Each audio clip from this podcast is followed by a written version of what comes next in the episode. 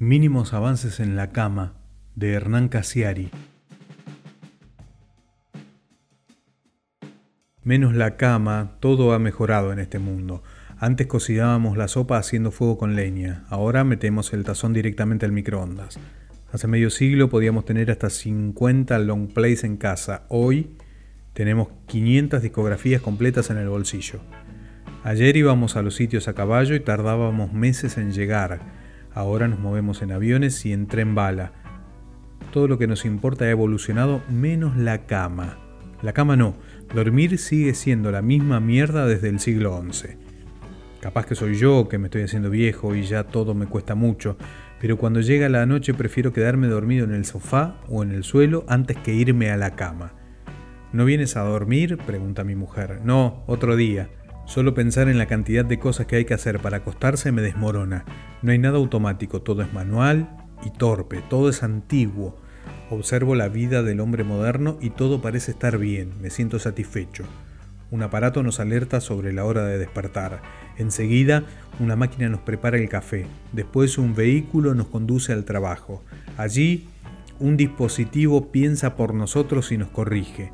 Por la tarde extraemos dinero de una estructura automática para insertarlo en otra que nos ofrece alimentos o cigarros.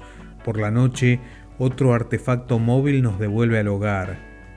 Ya en casa una invención nos entretiene con música, dramaturgia o deportes y otra maquinaria nos indica que ya es la hora de descansar. Hasta ahí todo es perfecto, pero justo entonces, cuando más necesitados estamos de lo automático, sobreviene el fallo. Antes de acostarnos, nosotros, los hombres modernos, los que ya hemos conseguido no realizar ni un solo esfuerzo físico, tenemos que hacernos la cama. No existe un artificio mecánico que nos libre de esa desdicha. En las casas hay control remoto para todo, hasta para bajar las cortinas, pero no los hay para las actividades que involucran el dormir. Solamente los japoneses y los enfermos terminales tienen control remoto en sus camas.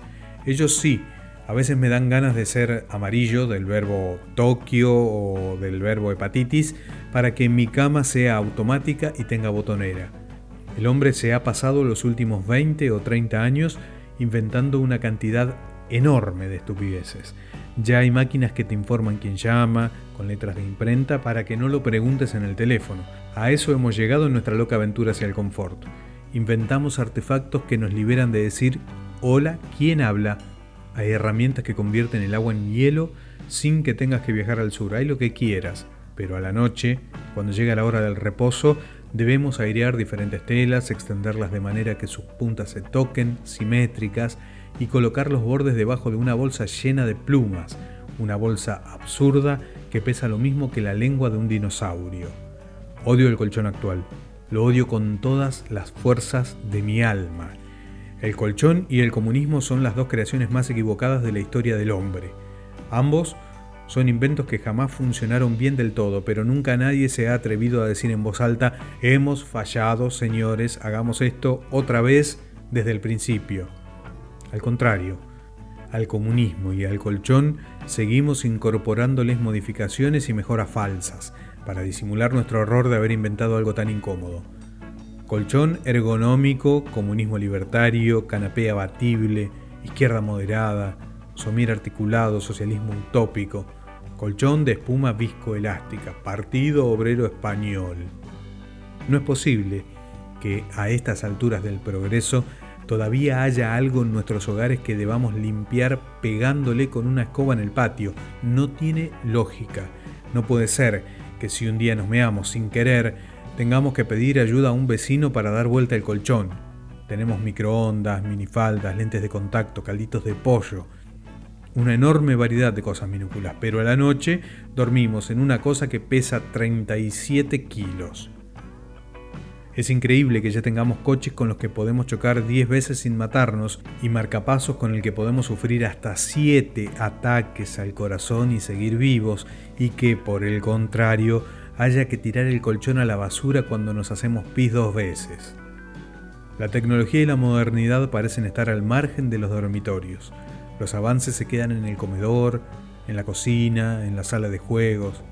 Si comparamos una cama del año 1308 Con otra de este año nos va a costar mucho encontrar un mínimo progreso.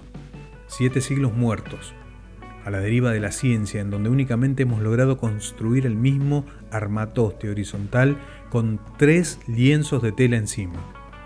En 700 años un elástico. ¿Qué carajo nos está pasando? En estos tiempos de modernidad, la cama debería venir con ingravidez de serie. Tendría que ser una cápsula gigante y hermética, sin sábanas, ni frazada, ni colchón de pluma Fantaseo cada noche con un artefacto en el que mi cuerpo flota, desnudo y lánguido, siempre a una temperatura perfecta y con un leve sonido de fondo, el arrullo del mar, tres grillos en la distancia, los goles de Racing en la voz de Víctor Hugo. En esta cama 2.0 no existiría el ronquido ni el insomnio, ni los ruidos externos, ni las pesadillas, ni los pedos con olor.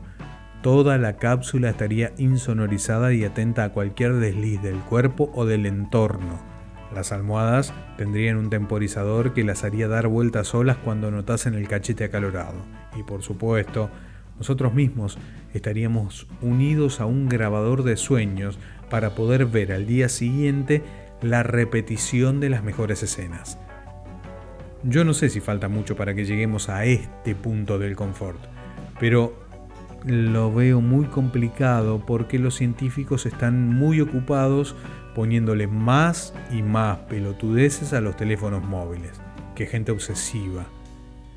Ahora me acuerdo de una frase de Juan Rulfo, el escritor mexicano, una frase muy bonita que aparece en su novela Pedro Páramo.